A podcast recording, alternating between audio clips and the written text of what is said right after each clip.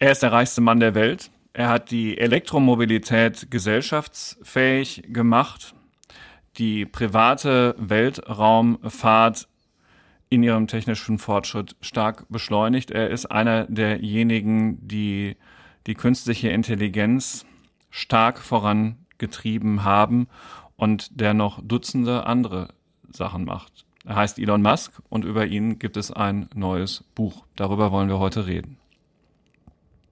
Herzlich willkommen zum FAZ Digitech Podcast, liebe Hörerinnen und Hörer. Ich habe es in der Anmoderation schon gesagt, heute geht es um Elon Musk, den derzeit wohl schillerndsten Manager des Silicon Valley und außerdem mit einem Vermögen von rund 240 Milliarden Dollar der reichste Mann der Welt. Walter Isaacson hat über ihn ein dickes Buch geschrieben das in diesen Tagen erschienen ist. Und Jürgen Korbe, unser Herausgeber fürs Feuilleton, hat das Buch schon von vorne bis hinten gelesen. Herzlich willkommen, lieber Herr Korbe. Hallo. Ansonsten ist das Stammteam des Digitech Podcasts da, also Alexander Armbruster, Ressortleiter in der Wirtschaft, der das Buch zu zwei Dritteln gelesen hat.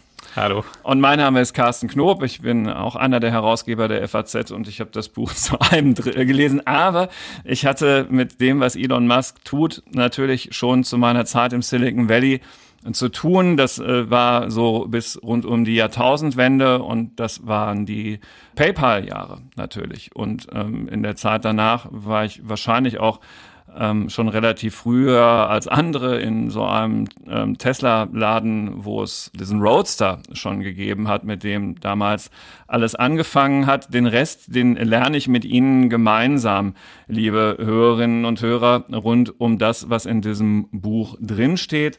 Ähm, wo das erschienen ist, was das kostet, das verrate ich alles am Ende. Und ganz am Ende habe ich übrigens auch noch einen wirklich geldwerten Spartipp für Sie, falls Sie Englisch können. Aber das ist der Spannungsbogen bis zum Ende. So, lieber Herr Kaube, Sie haben das Buch ähm, in einem Rutsch, kann man fast sagen, jetzt durchgelesen. Es, äh, Kollegen in einem Wettbewerbsblatt hat schon geschrieben, danach müsse man erstmal für drei Tage in die Eistonne, um sich abzukühlen von dem, was man da so alles gelesen hat. Ist es so? Schwirrt einem nach der Lektüre über das Leben von Elon Musk der Kopf? Nein, eigentlich nicht. Es ist ein sehr langes Buch. Es hat ungefähr 700 Seiten reinen Text. Dann kommt noch Anhang und Dokumentation und, und Register. Und dann hängt es ein bisschen davon ab, was man gewohnt ist an Lektüre, ob man jetzt darüber völlig zermürbt und erschöpft äh, ist. Es ist viel. Es ist viel. Es ist, wie es vielleicht auch gar nicht anders geht, über weite Strecken auch ein bisschen redundant. Also man hat immer wieder Kapitel über Raketen, dann wird einem nochmal erklärt, dass die jetzt wieder abgestürzt ist und was da, dass die Schweißnähte dünner sein sollen nach seiner Ansicht und so weiter. Das ist jetzt nicht durchweg unterhaltsam in dem Sinne, aber es gibt so vielfältige Aktivitäten von Musk und so merkwürdige Eigenschaften der Person und so viele Konflikte, in denen er steckt mit diesen anderen Alpha-Tieren, Bezos oder, oder Tim Cook oder äh, wer es gerade ist. So da, wo Musk ist, ist auch immer viel Streit, hm. so dass es deswegen eigentlich nicht, nicht uninteressant wird. Und ich muss sagen, wenn man so aus einer Welt kommt, der Soziologie oder des europäischen Romans, dann ist es einfach eine sehr informative Lektüre, wie, wie ein solches Imperium oder eine solche Figur äh, entstanden ist. Denn das ist alles nicht ganz gewöhnlich. Könnte man sich kaum ausdenken, so ein Leben. Ne? Wenn ich jetzt ein fiktionaler Schriftsteller wäre, müsste man schon ziemlich viel Fantasie haben, um so jemanden zum Leben zu erwecken. Es gibt ja die These, dass äh, der europäische Adel in aus geradezu grotesk angeberischer Weise sich in der Literatur verewigt hat, in irgendwie Feen- und Rettergeschichten und Schlösser und was nicht alles. Und dann das, das Bürgertum oder die Bourgeoisie, wenn man es etwas äh, herablassender sagen will, eigentlich im 19. Jahrhundert das nicht geschafft hat, einen Unternehmer, einen Fabrikbesitzer zu einem Helden aufzubauen im Roman. Also der bürgerliche Roman ist eigentlich ein Roman gegen das Bürgertum und über die vielen Enttäuschungen, die die bürgerliche Welt insbesondere jungen Männern äh, bereitet. Und man sieht aber an diesem Stoff hier zumindest, dass das nicht ausgeschlossen ist. Denn dieses Leben von dem Musk hat etwas von Anfang an von der Kindheit an etwas unglaublich Abenteuerliches. Und er ist in gewisser Weise, so wird er jedenfalls hier geschildert, auch ein Abenteurer. Er hat große Affekte gegen Leute, die Millionen oder Milliarden machen und sich dann an den Strand setzen. Er ist jemand, der ständig offenkundig etwas sucht, was gefährlich ist für ihn. Äh, auch im, auch im, im, im, im privaten Verhalten. Also er hat, er hat jahrelang irgendwie eine Verletzung mit sich herumgeschleppt, die darauf beruhte, dass er versuchte, einen Sumo-Ringer bei irgendeiner Party aufs Parkett zu werfen. Und das führte also zu irgendwelchen riesigen Bandscheiben-Sachen, die sich sieben Jahre lang hinstreckten und schmerzen. Er bewegt sich gern in Gegenden, wo es raucht und knallt und äh, auch oft gegen den Rat seiner, seiner nahen Umgebung. Und es geht sogar am Ende, am Ende des Buches sagt irgendeine Person, die da um ihn rum ist, dass wenn er keine Krise hat, dann sucht er sich eine und produziert sie auch eventuell in, den, in der eigenen Umgebung. Also es ist so ein Typ, der von der, der Unglaubliches zieht aus der Tatsache, dass es gerade turbulent, unsicher und gefährlich zugeht. Und so ist es bei ihm ja von Anfang an zugegangen, Alex. Wir hatten uns kurz, als wir uns überlegt haben, diese Woche über das Buch zu sprechen, weil logischerweise fängt man vorne an zu lesen, also naja, meistens. Und dann fängt man mit der Kindheit an und da ist man ja schon sehr erstaunt, wie unglaublich geordnet und bürgerlich und wohl sortiert das bei einem selber im Vergleich dazu war, wie er in Südafrika mit diesem Vater aufgewachsen ist, vor allen Dingen äh, von dem er einerseits flüchtet und der ihn aber auch immer wieder anzieht. Das wiederholt sich auch. Also auch in späteren Jahren, nach dem Tod seines ersten Kindes, holt er ihn dann plötzlich nach Los Angeles und will ihn dann wieder in der Nähe haben, obwohl sein Bruder ihm dringend abrät. Und es ist so ein ewiges Hin und Her. Und es ist aber wirklich ja von klein auf drin. Der Vater spielt eine große Rolle, oder? Also eine Frage an, an, an beide. In dem, was wir für einen Elon Musk erleben, da hat Errol Musk viel drauf eingezahlt, oder?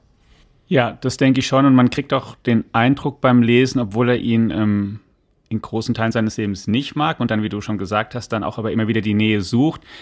Er ist auch ihm nicht unähnlich in Teilen. Also das wird auch so nach meiner Wahrnehmung bewusst Bis hin so zum dargestellt. Familienleben, ja. Zum Familienleben, aber auch im übertreiberischen, wie man erzählt, oder dass auch im, sozusagen in der, in der Retrospektive auch Sachen so erzählt werden, dass sie halt ein bisschen stimmig sind oder ein bisschen übertrieben sind und dann aber irgendwie passend, dass, dass die sozusagen die, der, der Held gut wegkommt. Aber die Kindheit und wo vieles herkommt, ist, ich würde, und das, wenn ich dem Buch eine Überschrift geben würde, ich würde es so rastlos nennen. Ich teile das komplett, dass er total getrieben, er, glaube ich, man hat den Eindruck, er trägt auch diese Ruhe nicht, weil sein ganzes Leben ähm, aus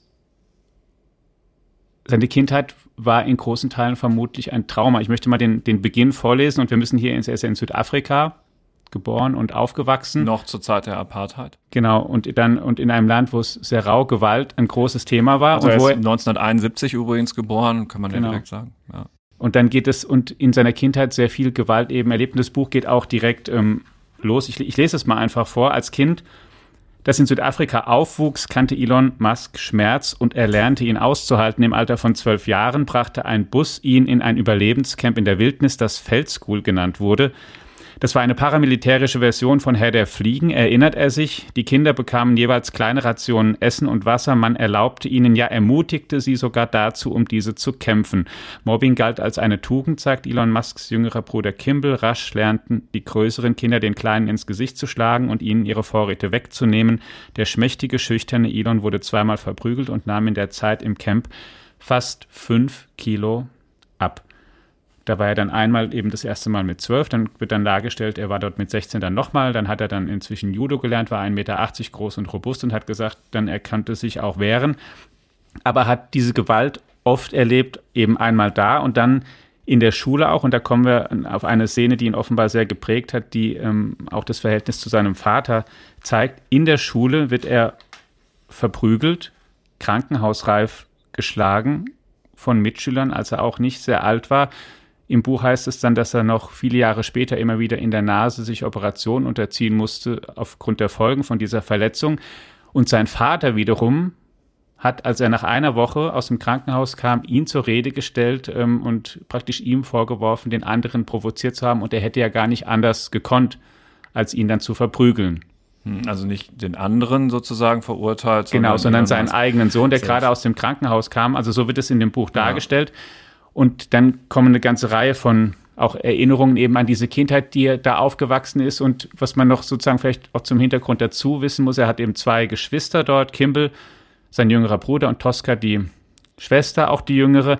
Und die Ehe seiner Eltern ging relativ schnell auseinander. Sie haben sich scheiden lassen.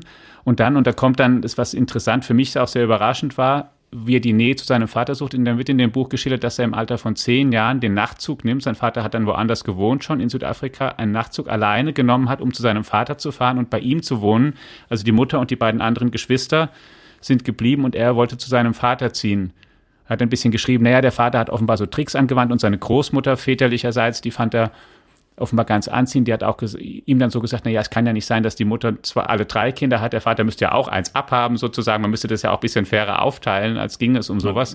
Das fand er rational nachvollziehbar und dann hat er sich auf den Weg gemacht. Genau, ja. so mit so offenbar. Und dann vielleicht, wenn ich eine letzte noch sagen darf, Anekdote aus seiner Kindheit, die auch immer wieder kommt, weil er nicht so klar ist, ob er sozusagen eine bestimmte Ausprägung von Asperger-Syndrom hat oder. Das hat er mal in einer Talkshow gesagt, vor gar nicht allzu langer Zeit, dass er an diesem Syndrom auch erkrankt. Genau, und dann gibt es eine Szene über seine Schule, das lese ich auch nochmal kurz vor. Da steht dann, Elon hatte keine Freunde und als er später in die zweite Klasse kam, schaltete er ab. Zitat, die Lehrerin baute sich vor mir auf und schrie mich an, aber ich nahm das alles überhaupt nicht wahr, erzählt Musk. Seine Eltern wurden zum Direktor einbestellt, der ihnen eröffnete, wir haben Grund zur Annahme, dass Elon zurückgeblieben ist. Eine seiner Lehrerinnen erklärte, er sei die meiste Zeit in Trance und höre nicht zu. Er schaut die ganze Zeit aus dem Fenster und wenn ich ihm sage, er soll jetzt aufpassen, sagt er, die Blätter werden jetzt braun. Errol, also der Vater, erwiderte, Elon habe recht, die Blätter würden doch gerade braun. Die ausweglose Situation änderte sich, als seine Eltern zustimmten, sein Hörvermögen testen zu lassen. Sie waren der Meinung, dass es an meinen Ohren lag, also bekam ich die Manteln rausoperiert, erzählt Musk. Das besänftigte die Schulleitung, änderte nichts aber an der Situation. Nun ist Walt, äh, Walter Isaacson natürlich ein sehr erfahrener äh, Autor dieser Gattung Buch. Er hat die ähm, Steve Jobs Biografie auch geschrieben, äh, die sich allein in Deutschland über 900.000 Mal verkauft hat. Vorher auch schon über Harry Kissinger, Leonardo da Vinci, ist ein Journalist, äh, Schriftsteller, Time Magazine Chef. Ähm, bei CNN war er im Moment dieser Geschichtsprofessor, ist also auch schon ähm, ein äh, sehr erfahrener Autor. Der hat nicht ohne Grund diese Szenen, die du vorgelesen hast, an den Anfang gestellt, denn diese Muster, Herr Korbe, wiederholen sich natürlich im ganzen Leben wieder und wieder. Man muss einmal sagen, dass äh, Musk selbst eine prominente Quelle all dieser Dinge ist. Denn das, dass man mhm. auf der Schule verprügelt wird, das ist ja anders gar nicht herauszufinden. Und Isaacson hatte zwei Jahre lang Zugang zu ihm. Genau, und auch zu dem Kreis, zu den Geschwistern und zu den mhm. Leuten, die so um ihn herum waren. Das muss man im Kopf behalten. Da fließt in so eine Biografie sicherlich auch ein bisschen ein, wie sich der Biografierte, also der Herr Musk, selber sehen möchte, wie er seine Geschichte ähm, ähm erzählt haben möchte. Aber man muss sagen, dass ist jetzt nicht so eine schöne Geschichte. Das haben wir jetzt gerade gesehen. Das ist mit sehr viel Gewalt und sehr viel Schlägerei und sehr viel familiärer Turbulenz. Der Vater heiratet dann irgendwann, ich glaube, die, die eigene Stieftochter. mit der hat er jetzt inzwischen zwei mit Kinder. Mit der er zwei Kinder hat und Musk ist außer sich und, und, und da wird nicht damit zurückgehalten, auch die schwierigen, ich sag's mal vorsichtig, Seiten äh, dieser, dieses, dieses Lebens äh, zu zeigen. Was was sich durch das ganze Buch durchzieht und auch immer wieder kommt, ist die Sache, dass Musk also einerseits, wie Sie gesagt haben, so ruhelos ist und getrieben und, und, und sich nie ausruhen möchte, dass er, wird immer wieder gesagt, er, er hätte keinerlei Empathie, er könne sich in niemand anderen hineinversetzen und sei deswegen auch mitunter ungeheuer rüde. Also wer, wer, wer eine bestimmte Seite dessen kennenlernen, was wir zumindest als Bild im Kopf haben, wenn wir an amerikanische Wirtschaft denken, der findet das hier wieder. Hier wird auf jeder dritten Seite jemand gefeuert. Oh, genau, und, raus. Und, und, und der Gründer von Tesla raus. Aus den unterschiedlichsten Gründen, mitunter, mitunter auch, weil sie nur irgendwie einen falschen Satz sagen auch oder, das, oder ein ja. bisschen irgendeiner Idee nicht gleich folgen. Also es wird sehr viel gefeuert. Er sei immer wieder, schreiben insbesondere oder berichten insbesondere auch seine Frauen, Davon gibt es eine ganze Menge, ich habe es nicht gezählt. Ja, ich habe es versucht hier mit römischen Zahlen. Es ist, ich habe tatsächlich, ich würde keinen abschließenden Überblick hier für mich in Anspruch Aber es sind nehmen. bestimmt vier oder fünf oder so, ja. Also wenn man die ganzen Gefährtinnen noch dazu zählt, dann kommt man bestimmt auf ein Dutzend. Ja, ähm, ja. Also jedenfalls die berichten immer wieder, dass er so Momente der totalen Abwesenheit hat, dass er einfach so da sitzt und in die Luft guckt und gar nicht hört, was die anderen äh, zu einem sagen. Also man, man das, das ist meine, natürlich auch so ein Genietopos. manchmal auch. Das ist vielleicht so ein Genietopos, ja, da haben sie insofern dann Glück. Ich dann immer nur die FAZ, aber naja, gut. Ähm, also eben so ein, wie gesagt, so ein, ein Soziopath auf eine gewisse Weise und ein unglaublich sich in die Arbeit werfender Typ. Also der irgendwie die ganze Zeit eigentlich arbeitet, wenig Schlaf braucht. Äh, unter Umständen, also mit mitunter hat er nicht mal eine, ein eigenes Haus, sondern er hat irgendwie nur so einen ja. Freund, der ihm die Wohnung leiht oder sowas. Äh, also jemand, der sich auch viel so vom Leib hält zwischendurch. Zwischendurch hat er natürlich auch Häuser, ja, die, ja. wir alle nur vom Hören sagen kennen. Ja. Inzwischen alle verkauft, aber dann doch nicht, weil er in San Francisco irgendwie noch so ein Haus hat, nur für repräsentative Zwecke. Ja, es war, es gibt, es gibt offenbar, er hat auch sehr viele Kinder, auch die kann man gar nicht zählen. oder vielleicht, ähm, Und eines dieser Kinder, das ist dann jedenfalls der Biografie zufolge der Anlass dafür, dass er seine ganzen Immobilien verkauft, weil er hat einen, einen Sohn, weiß ich nicht, der dritte oder vierte oder so ein Sohn, der äh, ein Antikapitalist wird und schimpft und der sich dann irgendeiner eines Geschlechts einer Geschlechtsumwandlung unterzieht, mhm. der dann auf ein Mädchen wird. Mhm. Genau, im Alter von 18. Also eines der Kinder, das er mit seiner ersten Frau Justine zusammen hatte. Genau, und, genau. und, und also auch das ist ein Motiv dieses Lebens, dass es ständig in, sich in einer Krise befindet. Es gibt ständig eine Krise und irgendwann, und einer sagt es auch mal in dem Buch, gewinnt man dann den Eindruck, die Krisen, die kommen nicht nur von außen, so wie, wie das halt in der Wirtschaft so ist, sondern die sind geradezu aufgesucht. Ja. Es ist geradezu, dass, dass er das braucht, also diese Krise. Ich meine, es gibt ja in der Soziologie diese These, Charismatiker brauchen Krisen, damit sie sich als äh, Problemlöser of everything darstellen können. Das ist ja nicht ganz so. Er braucht das weniger, um seine Problemlösungsfähigkeiten zu zeigen, sondern weil das das Medium ist, in dem er lebt. Hm. Er lebt in einem. Woraus er seine Energie zieht. So, er braucht, er, er, braucht irgendwie Stress, er braucht Feinde, er, äh, er braucht Situationen, wo es heißt, ja, wenn wir das bis nächsten Freitag nicht schaffen, dann gibt es so eine Passage über diese die Produktion der Teslas und dann gibt es irgendwelche Berechnungen, äh, dass man also 5000 in der Woche, glaube ich, mhm. aus der Fabrik rauslaufen müssen, damit man noch liquide ist und nicht bankrott oder so. Und dann gibt es die Leute, die dagegen wetten an den Börsen, die er hasst, also diese Leerverkäufer, ja. die die Wetten darauf abschließen, dass er, dass er das nicht schafft. Naja, und dann schafft er es so, auf dem letzten Meter kommt dann Wagen Nummer 5000. Und, und die Leerverkäufer sehen alt aus. Ja, ja, unter anderem auch Bill Gates, mit, dem, ja. mit dem er eigentlich kooperieren will und dann aber einen unglaublichen Hass auf den entwickelt, als er erfährt, dass Gates auch gegen ihn spekuliert hat. Und er dann sagt, naja, dieser Typ, der jetzt hier so dauernd Stiftung gründet, um die Welt und auch die Umwelt zu retten, der spekuliert, wie er dann sagt, gegen die einzige Autofirma, die nachhaltige Autos produziert, weil, weil die ja mit Sonne fahren ja. oder mit, also jedenfalls, oder mit Strom, jedenfalls mit, nicht mit, je nachdem, mit welchem. Jedenfalls ja. nicht mit fossilen Brennstoffen. Ja, ja. genau.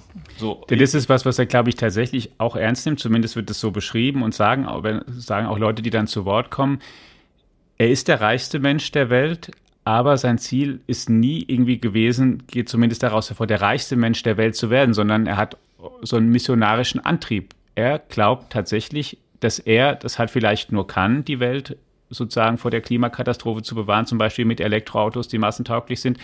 Und er muss auch zum Mars, er muss zumindest die Menschheit in die Lage versetzen, eine neue Welt aufzubauen. Eine multiplanetare, sagt er in, mhm. in, vielen Reden auch, um Zivilisation zu werden, damit, falls es hier schief geht, damit wir irgendwo was anderes und haben. Eine Exit-Strategie haben. Genau, und die, die hier sagen, genau, die hier mit ihm reden, sagen, das, der meint es halt so, er ist dabei jetzt auch sehr reich geworden, aber ihn treibt offenbar so, also er hat so einen missionarischen, dass, dass, dass er das halt wirklich, dass das halt ernst meint und ernst machen ja, muss. Und also, was mich wundert, und deswegen haben wir, wir haben ja. über brüchige Biografie und Persönlichkeit da auch schon gesprochen, ist, er hat einerseits so diese Ziele und andererseits gibt es aber auch so eine Situation, da gründet er sein erstes Unternehmen, Zip2, hat er gegründet mit seinem Bruder und das, das geht 95. so eine Weile. Genau, ja. und es ist so eine Art gelbe Seiten für Unternehmen und wo die sind und so war gerade .com. War ein Zeitungsverlag. Genau, und dann geht es eine Weile Und dann gibt es ein Übernahmeangebot und er verkauft und er wird ähm, reich. In dem Moment, glaube ich, Ende der 90er Jahre, da wird er wirklich reich. Das sagt dann auch so ein, da ist mein Kontostand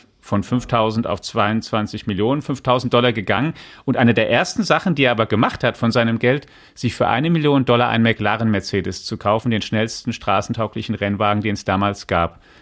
Wenn du mich gefragt hättest, was das erste wäre, ähm, ich hätte vieles gesagt, darauf wäre ich wahrscheinlich als letztes gekommen. Und fährt den auch gerne. Fährt mit dem Rennwagen dann auch mit Peter Thiel. Der Peter, der, äh, mit Peter Thiel zusammen fährt er ihn zu Schrott, wenn ich die Szene richtig ja, in Erinnerung Genau, ja. Weil er ihm aber zeigt, und offenbar völlig unverletzt steigen die da aus und gehen ja. zum nächsten Termin. Also das so. wäre mir ja schon wieder nicht gelungen, muss ich sagen. Also Zip2 äh, ist äh, seinerzeit sogar das Unternehmen gewesen, das den höchsten Verkaufspreis bis dahin überhaupt für ein Internetunternehmen mhm erlöst hat und das hat ihm viel Startkapital gegeben für das, was dann halt kam. X.com übrigens, müssen wir uns noch mal merken. Ja, das ähm, X spielt eine große Rolle in, ja, ja, in seinem Leben. Am Ende, am Ende heißt sogar ein Kind. Baby X. X. Also noch viel komplizierter, aber er nennt es, glaube ich, selber einfach nur Baby, Baby X.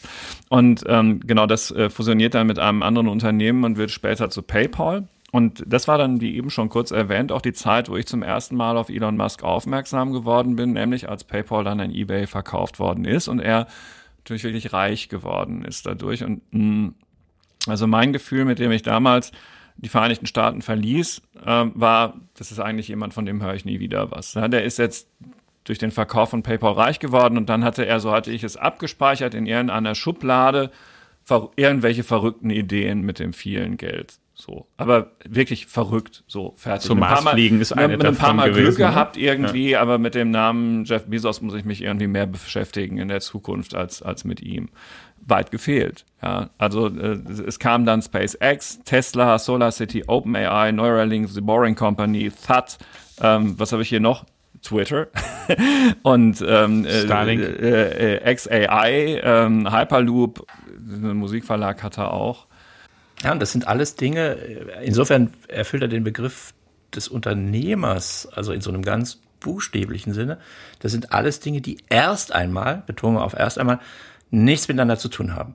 Also er fängt an mit gelben Seiten, mhm. dann macht ja. dann äh, bei so einem Zahlungssystem mit, dann will er Raketen bauen, die irgendwie äh, größere Nutzlasten wiederverwendbar sind, ganz so, die, Genau, die wiederverwendbar ja. sind und dann baut ein Auto, dann geht es um ein Auto, das äh, ohne Benzin fährt und äh, und so weiter und so fort. Das sind auf den ersten Blick ist das das reine Unternehmertum, mhm. äh, das sich immer auf irgendein Projekt konzentriert und dann irgendwann sind es auch zwei oder drei und er klagt und er sagt, kann man eigentlich Tesla und diese Raketenfirma gleichzeitig kann man das überhaupt noch bewältigen? Ja, so. Äh, und, und es ist jedes Mal auch so, wie Sie es gerade auch gesagt haben.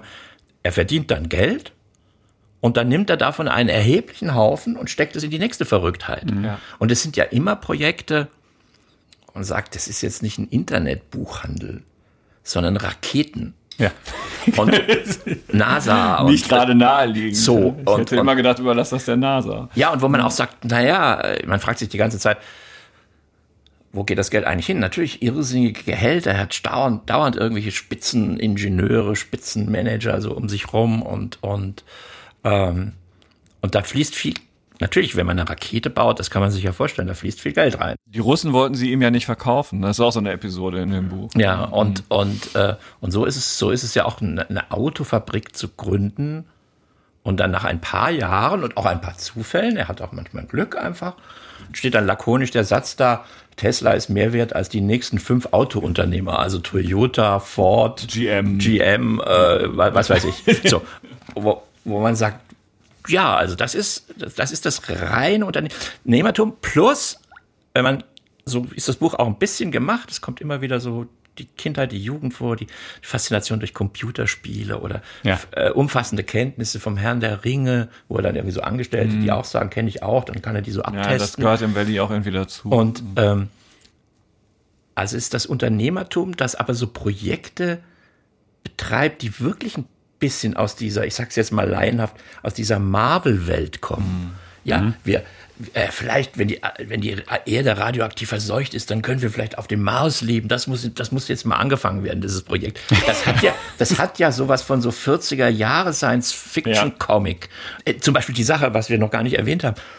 Er kommt auf einmal auf die Idee, sehr lustiger Gedanke, äh, die Städte sind dreidimensional, die Straßen sind zweidimensional jetzt machen wir doch die Straßen auch dreidimensional, das heißt, wir bauen Tunnels. Das ist die Hyperloop-Idee. Genau. Ja. Und dann, dann mhm. findet er irgendwie, sagt er irgendwie so zu seinen Angestellten, kauf mal so Maschinen, die Tunnel bohren können. Das mhm. macht er dann auch, daraus wird am Ende dann nicht so viel, wie er sich vorgestellt Aber das ist auch wieder so ein Projekt, wo man so ja. denkt, das könnte sich jetzt auch Superman ausgedacht haben. Ja. Oder so. Das kommt aus so einer, der hat also offenkundig nicht die Hemmung zu sagen, ja, das ist jetzt Fantasie. Nee, ich glaube, genau, diese Hemmung, die hat er nicht. Es wird ja auch gesagt, gut, er hat offensichtlich ja auch viel Science Fiction gelesen, wird ja ein paar Mal auch gesagt, er hat immer, wenn er wo war, die örtliche Bibliothek nach der ja, Science Fiction. Ja, Douglas Adams, Asimov, die spielen genau, alle irgendwie Asimov so eine Foundation, wir müssen Parallele zu Jeff Bezos von Amazon übrigens. Mhm. Ja. Ne, der ja auch ein, Rivale geworden ist im Weltall jedenfalls. Das ist ja. übrigens sehr lustig, diese Geschichte mit dem Konflikt mit Bezos. Ja, äh, wie er so mitbekommt, dass der also auch irgendwie Raketen baut und dann geht's darum, wie hoch fliegen die eigentlich? Ja, da gibt's so verschiedene Orbits, ne, wo man. Genau, es geht, glaube ich, irgendwie darum, irgendwie so eine 100, so eine 100 Kilometer oder Grenze sind es irgendwie 87 ja. oder 100 oder irgendwie sowas. Ja, so, und die sind, dann, ja. die sind dann unglaublich giftig zueinander und schicken sich immer Mails, wenn sie, oder Tweets, wenn sie gerade den nächsten Kilometer da irgendwie draufgelegt haben und, und, aber man hat den Eindruck, ich müsste jetzt eine Jeff Bezos Biografie lesen, um das kontrollieren zu können, das ist den Eindruck, aber man hat den Eindruck, äh, für Bezos ist das so ein Ding, dass man da halt rausfliegt und dass das irgendwie so, das ist sowas fürs, äh, fürs Guinness Buch der Rekorde oder sowas, ja, erster Milliardär im Weltall oder so. Während, während es bei, bei, bei Musk eine, eine Obsession mit den technischen ja. mit, den, mit diesen technischen Dingen. Also ich glaube, äh, äh, ja, also ich, ich würde es so formulieren, Bezos ist für mich immer der Rationalere, der da irgendwie stärker schon irgendwie denkt, wohin kann es jetzt wirklich gehen, ja, mit Ressourcen aus dem Weltraum und, und wie kriege ich das so. Der, der Musk macht es noch mehr aus dem Bauch raus. Das glaube ich. Und ja. bisschen auch, er ist der, ich weiß nicht, ob ich, ich, keine Ahnung, ob er der deutlich unrealistische und so weiter ist. Der Unterschied, den ich mir nur sehe, ist, Musk sagt ja wirklich, also wenn man Musk ja so zuhört, glaubt man, die Reise zum Mars, die erlebt auf jeden Fall er noch und wir erleben die auf jeden Fall auch noch. Und Jeff Bezos habe ich mal auf einer Konferenz gehört, wo es auch darum ging, wo dann gefragt wurde, auch mit dem Mond und wie, wie ist es denn und so weiter. Und da hat er dann gesagt, na ja, das, also das ist ganz wichtig, weil er sagt auch schon, es ist wichtig, dass wir hier von der Erde wegkommen, aber wir bauen jetzt bisschen Logistik auf und das ist aber was, er, also Bezos erlebt es nicht. Er sagt von sich schon, und da kann man sagen, er hat vielleicht einen realistischeren Zeithorizont, für was was braucht und wie dringend dann was ist. Und bei Musk ist es eher dieses, es muss jetzt sofort. Deswegen. Ja, und er hat auch dieses, immer diese Vorstellung, es kann auch sofort. Es kann sofort. Er hat bei es muss, allem, ja. Es, jemand sagt ihm, das dauert zwölf Stunden, dann sagt er, ich möchte es in sechs. Ja. Jemand sagt, da sind vier Schrauben in diesem Blech drin, dann sagt er, geht das nicht auch mit zwei? Ja. Äh, und dann sagen die Ingenieure, nö, und dann feuert er einen, der nö sagt. Und dann geht's doch. Und dann geht's irgendwie, dann geht's irgendwie doch. Ja, die Erfahrung hat er halt auch schon oft gemacht. Also beide Erfahrungen hat er natürlich schon gemacht. Also es geht nicht immer gut.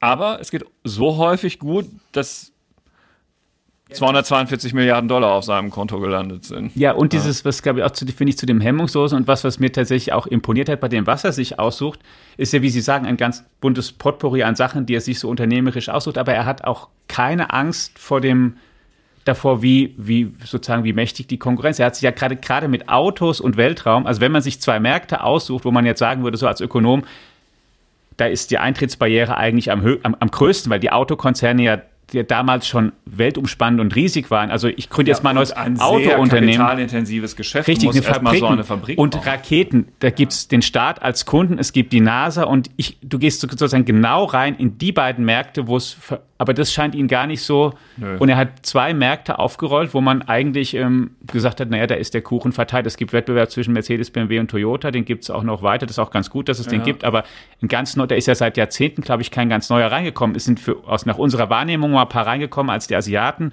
angefangen hierher, haben hierher zu liefern. Aber sonst ist ja nie und Weltraum auch nicht. Ja, und er geht in. Ja, und man hatte den Eindruck, bei Südkorea oder so, da brauchte es einen ganzen Staat ja, um, genau. um, um in den Automarkt hineinzukommen. Autos, die so. haben es geschafft. So. Ja, und, aber, aber, aber Musk hat ja keinen Staat, sondern er hat irgendwie, er, er peitscht die Leute und er, und er hat mit der Zeit natürlich dann doch auch ein, ein, ein hohes Anfangsinvestitionsvolumen. Also er kann schon mal irgendwie sagen, da tun wir 50 Millionen rein oder sowas. Das ist für ihn jetzt keine große, keine große Entscheidung. Wir werden vielleicht bei dem Twitter-Fall, ja, der ja ein bisschen abweicht. Wir müssen noch über zwei Dinge reden, weil äh, es gibt ja, das ist so unendlich viel, was in diesem einen Kilo schweren Buch drin steht. Ähm, Twitter also X hm. und künstliche Intelligenz. Die beiden Punkte müssen wir noch ansprechen, sonst ist es nicht komplett.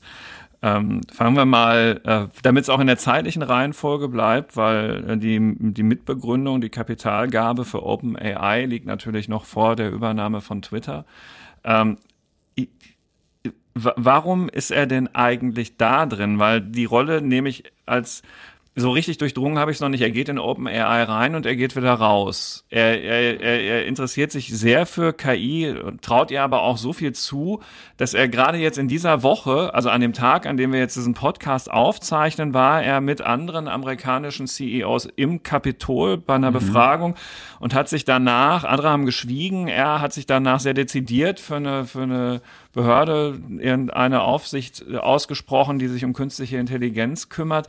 Wie, wie muss man denn seine Rolle in dem Spiel verstehen, Alex? Also einerseits als ähm, Unternehmer, der sie nutzen will, autonomes Fahren ist für Tesla ein sehr großes Thema. Er treibt es auch anders voran als andere Autokonzerne. Ja klar, learning by doing. Ja, aber auch technisch. Er hat, er sagt ja, es vor allen Dingen, es machen die Kameras, nicht, nicht über fünf Sensoren, sondern vor allen Dingen die Kameras. Hat er hat sich, irgendwas ich, gegen Radar. Ja, Radar und die, genau, er hat Kameras und er hat sich auch den fünf oder sechs größten Supercomputer der Welt als Cluster dann extra gebaut bei, bei der Tesla und trainiert dann darauf. Also ist es Teil seines Geschäftsmodells. Er möchte das irgendwann ein autonomes Auto verkaufen. Mhm. Deswegen braucht er da KI. Und ich glaube, zum Zweiten fasziniert es ihn auch einfach, ob das geht. Mhm. Aus so einem unternehmerisch, erfinderisch, ingenieurtriebhaften, dass er halt schon einfach auch ein Interesse daran hat zu wissen, können Computer oder wie nah können die an uns kommen. Dafür spricht ein bisschen der Roboter Optimus, den er mal vorgestellt hat. Also den am Anfang Stimmt, als Witz ja. und dann ja. als Dings, aber das, weil KI kann ja ganz vieles sein, ein Sprachmodell, was keiner sieht, was so ähm, einfach in einem Handy, Desktop oder sowas drin ist, aber er stellt einen Roboter hin, einen humanoiden Roboter, nach meinem, also ich weiß es nicht, nicht, nicht, nicht ähm, dezidiert, aber das Empfinden, mein Empfinden ist, das, ich glaube, ihn interessiert einfach, wie weit kann das gehen und Open Aber warum warnt er so laut, dass das so böse wird? Genau, das ist ja ganz das interessant. Ist interessant das ist total, ja. es ist total also ja. vor 30 Jahren hätte man gesagt dialektisch. Ich würde sagen, es ist einfach konfus. Es ist konfus. Es fängt an mit einer, in einer Auseinandersetzung ja. mit diesem Larry Page von Google. Die unterhalten sich da irgendwie am Geburtstag, genau, ja. Abends am Meer und so. Und es geht um die, und es geht um dieses Turing-Problem. Wird man eine Maschine schaffen können, die, deren Kommunikation es nicht mehr erlaubt, sie von einem Menschen zu unterscheiden. Also immer, wenn ich ihr eine Frage stelle, kriege ich mhm. eine Antwort, wie ich sie auch von einem Menschen bekommen würde. So fehlerhaft, wenn man so will, wie von einem Menschen oder so äh, aus dem Augenblick geboren oder so wissend wie von einem Menschen. Und, und, und, und, und dieser Page sagt, ja klar, das wird's geben, das werden wir alles, alle noch erleben. Und, und dann gibt es, dann sagt, dann sagt Musk, naja, aber dann wird es ja das Problem gegeben, wenn das so menschengleiche Maschinen sind, dann werden sie uns ja überlegen sein, weil sie irgendwie größere Rechenkapazitäten haben, weil sie alles steuern, weil wir alles mit ihnen verdrahten und mhm. so weiter. Und dann auch wieder so Marvel-Comic, dann übernehmen die Maschinen die Welt. So, das ist so die, die, die Sorge. Und das darf ja nicht passieren. Ja. So, so, das will er nicht. Der Page ist ganz indifferent und sagt, nö, wieso, oh, wo soll das Problem liegen? Und darüber regt sich Musk furchtbar auf. Mhm. Und jetzt nächster Schritt, jetzt wird's konfus. Jetzt sagt er, um zu verhindern, dass die Maschinen die Welt übernehmen, müssen wir es schaffen, dass die Menschen Maschinen steuern. Und er, es werden Chips entwickelt, die einem Affen eingegeben werden, damit er so ein Ping-Pong-Spiel am Computer machen kann. Und ein Schwein wird irgendwie, äh, wird verdrahtet und so weiter. Also es gibt so eine Art Rolle rückwärts, dass man sagt, das, was wir eigentlich auch irgendwie kurios finden würden, wenn wir so, also ich jedenfalls, wenn wir so einen Chip im Kopf hätten. Ja, also das geht uns schon hier auch noch. also ich mache, also ich mache die, ich mache die Tür eigentlich immer noch gerne mit diesem Kärtchen auf und nicht mit einem Gedanken. Ja, also wobei mhm. auch für mich wäre auch ein Schlüssel noch okay. Ja, mhm. so, aber man hätte, das wäre doch so eine Welt, wo man jetzt sagen würde, jetzt bin ich wirklich bei den Hobbits. wenn, wenn ich irgendwie durch pures Denken irgendwie äh, Metall zum Schmelzen mhm. bringen kann oder, oder mir ein, äh, ein Glas Bier einschenken kann durch pures Denken, ohne dass ich die Hand bewege.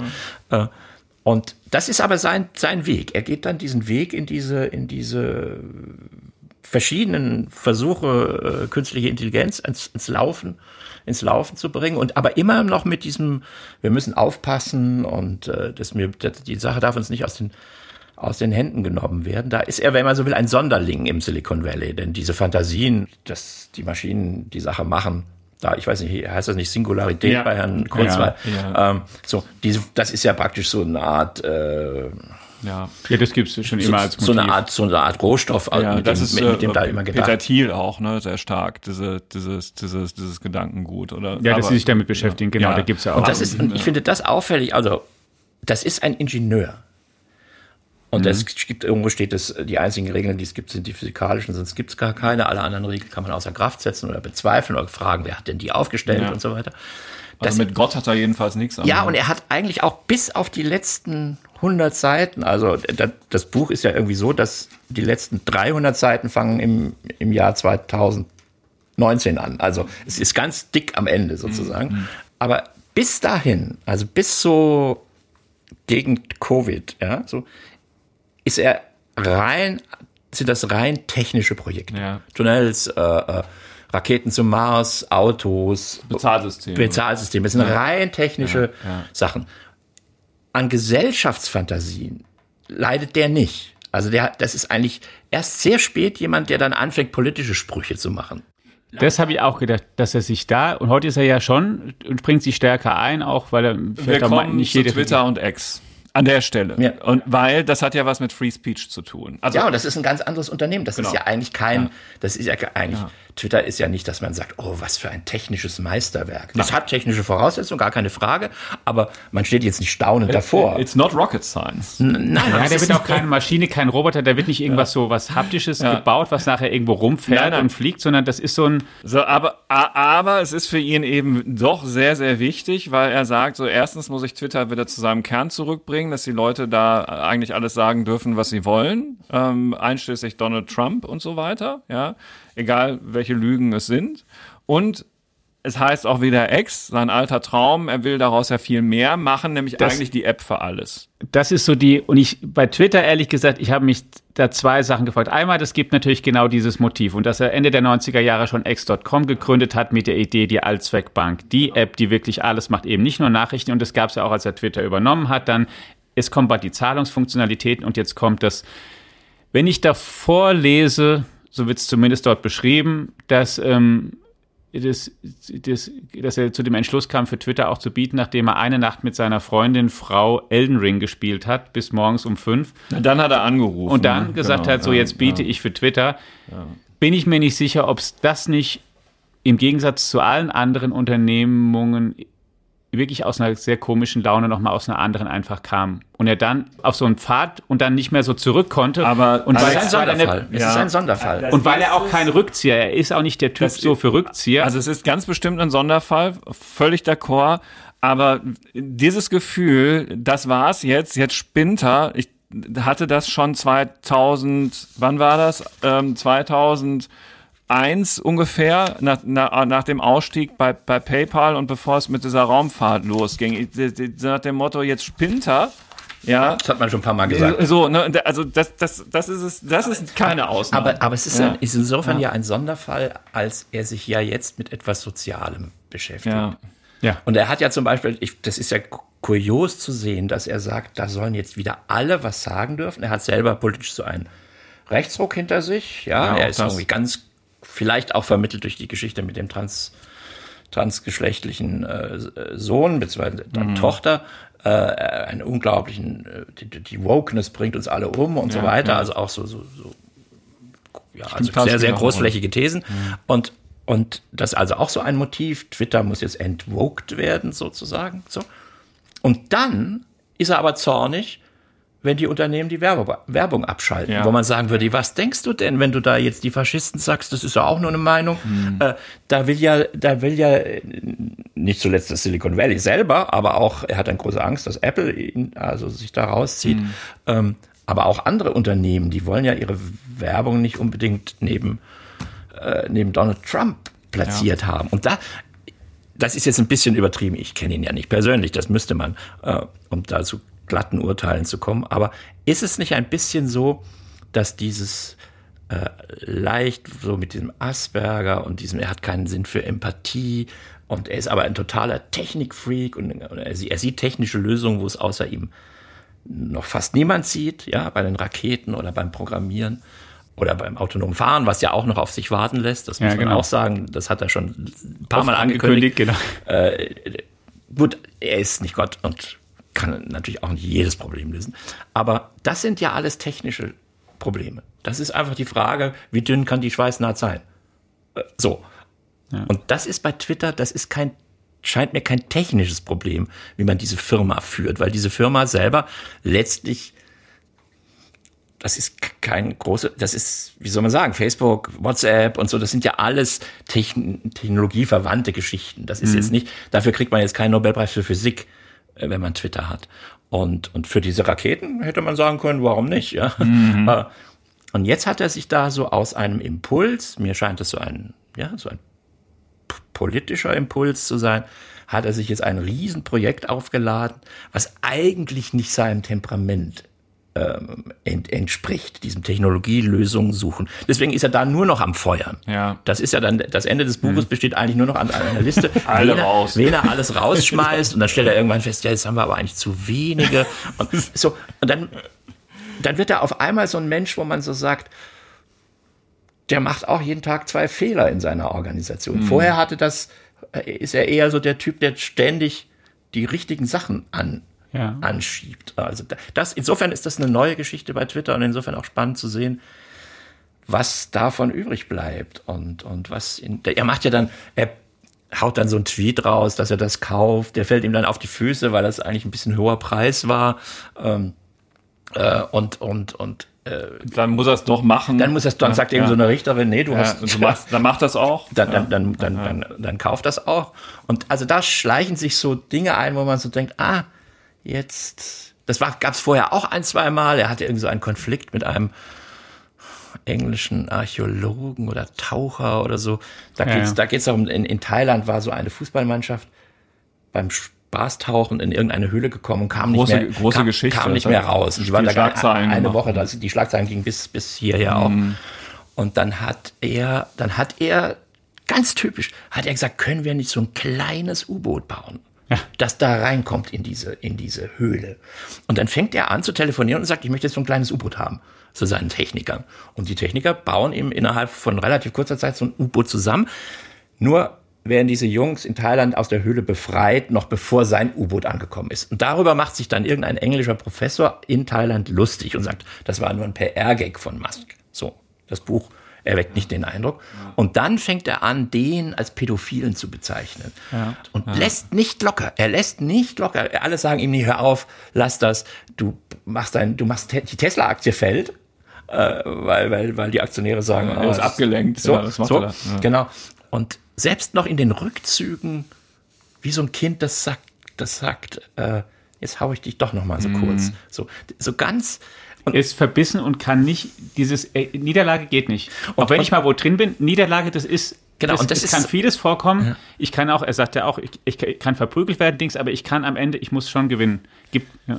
ja, ja, und, und, und jetzt so ganz idealtypisch gesagt, könnte man sagen, so ein Mensch mit einer so unglaublichen Freiheit zu sagen, nee, das zwölf Meter, nee, das können wir auch mit acht Metern machen oder das können wir auch in zwei mhm. Stunden machen, das müssen nicht vier sein und so.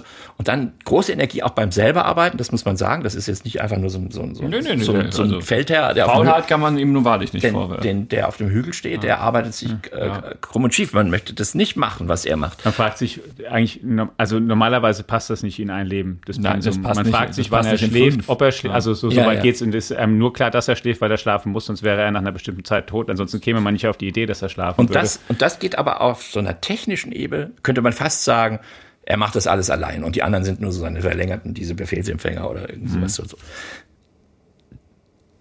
Das geht aber nicht in der Öffentlichkeit. Ja, genau. Die Öffentlichkeit ist keine Maschine. Und er kann auch weder Herrn Biden noch seinen Ex-Frau noch dem englischen Professor noch mir befehlen oder sagen, dann feuert ich dich. Er kann ja niemanden aus der Gesellschaft feuern. Ja. So. Also funktioniert dieses Modell in einem bestimmten Bereich der Gesellschaft ganz gut oder der Wirtschaft und in einem anderen Bereich zahlt er, glaube ich, hohe, äh, hat er, hat er hohe Kosten durch dieses, durch dieses Verhalten. Der verliert ja auch dauernd Talente. Ja. Das sind ja alles immer so Spitzentypen, von denen ja. dann gesagt wird, ja, die haben in Stanford gerade folgendes Rätsel gelöst oder so. Und ja, und danach nach im halben Jahr ist der Spitzentyp dann, kriegt er einen Brief und sagt, du, alle müssen, irgendwann muss man sich mal trennen, äh, von dir jetzt. Ja. Ja, so kann's gehen. Manchmal steckt er einfach seinen Kopf in ein Büro, wo über Tage über einem Problem gebrütet wird, sagt so und so und es ist dann tatsächlich richtig und alle bleiben fassungslos zurück, wie er das jetzt wissen konnte. Er hat offenbar die, die, die, die, die Fähigkeit, sich auf etwas sehr stark in einem Silo zu fokussieren, ob das jetzt ein Krieg gegen einen Professor in Thailand ist oder ein technisches Problem und das funktioniert dann. Der 360-Grad-Blick mit allem Abwägen, was passieren könnte, ist nicht ganz offensichtlich nicht seins. Ähm, ja, viel zu lesen. Vielen Dank für die Einblicke an äh, Sie, lieber Herr Kaube und, und, und dich, ähm, Alex. Ähm, ich denke, es ist ein würdiger Abschluss, weil es ist ein Abschluss für den FAZ Digitech Podcast, jedenfalls unter diesem Namen. Auch bei der FAZ gibt es, auch wenn kein Elon Musk für uns arbeitet, immer wieder Neues. Und in der kommenden Woche gibt es etwas Neues von der FAZ. Und darin geht alles, was wir rund um Digitech tun, auf. Mehr kann ich im Moment noch nicht verraten. Sie finden ähm, den Podcast unter neuem Namen an der gleichen Stelle, auf den gleichen Wellen, hätte man früher gesagt. Also in allen Podcatchern. Ihre Abos bleiben natürlich bestehen. Alex, genau, du darfst dazu auch gleich noch was sagen. Mit denselben Moderatoren. Mit denselben Moderatoren. Ich weiß nicht, ob das jetzt eine gute oder eine schlechte Nachricht ist. Allerdings verändert sich der Podcast auch ein Ihr feiert. ja, irgendwann, Alex, ist es Zeit. Ja, ähm, ja tschüss. Äh, allerdings verändert sich auch etwas in dem Podcast. Davon lassen Sie sich gerne tatsächlich mit uns gemeinsam überraschen, weil auch das entsteht nächste Woche. Erst alles neu. So, und dann habe ich ganz am Anfang versprochen, es gibt am Ende noch einen geldwerten Tipp, weil es sind nicht alle so reich wie Elon Musk. Und ähm, äh, dieses Buch, das im C. Bertelsmann Verlag in Deutschland erschienen ist, das heißt einfach nur Elon Musk, also das finden Sie schnell, kostet tatsächlich 38 Euro, außer Sie kaufen es ähm, auf Englisch. Da kostet es dann nämlich tatsächlich nur noch 26,99 Euro und es hat dann auch nur noch 670 Seiten. Ähm, keine Ahnung, äh, irgendwas ist da eingespart. Ich glaube kein Text, aber wahrscheinlich Textgröße oder wie auch immer. Jedenfalls ist es dann doch signifikant billiger. Erlebt man gar nicht so häufig. In diesem Fall dachte ich, ist es zumindest mal ein Hinweis, wert. Und mit diesem kleinen Tipp bedanke ich mich herzlich für Ihr Interesse auch in dieser Woche. Bis zunächst. Tschüss.